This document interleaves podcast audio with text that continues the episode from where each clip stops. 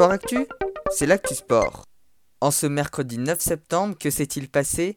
Victoire de la France 4 buts à 2 face à la Croatie.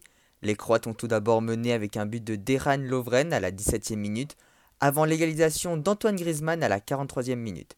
Le but contre son camp du gardien croate Dominik Livakovic, après la frappe d'Anthony Martial, a même permis à la France de mener 2 buts à 1 à la mi-temps. Les autres buts ont été inscrits par Dayo Upamecano à la 65e et sur penalty par Olivier Giroud à la 77e. Dans les autres résultats, la Belgique s'est imposée 5-1 face à l'Islande, le Portugal 2-0 en Suède et match nul 0-0 entre le Danemark et l'Angleterre.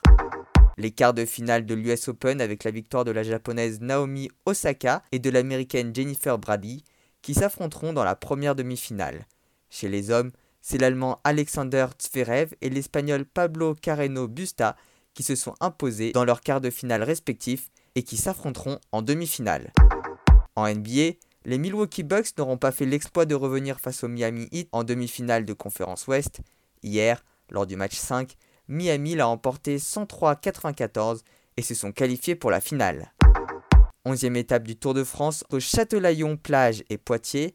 Après 167,5 km de course et une échappée solitaire de 123 km de Mathieu Ladanius, la fin de l'étape s'est conclue par un sprint et c'est l'Australien Caleb Ewan de la Lotto Soudal qui a été le plus rapide. Il devance Sam Bennett qui conserve son maillot vert. Voilà pour les actualités du jour. À demain dans Sport Actu.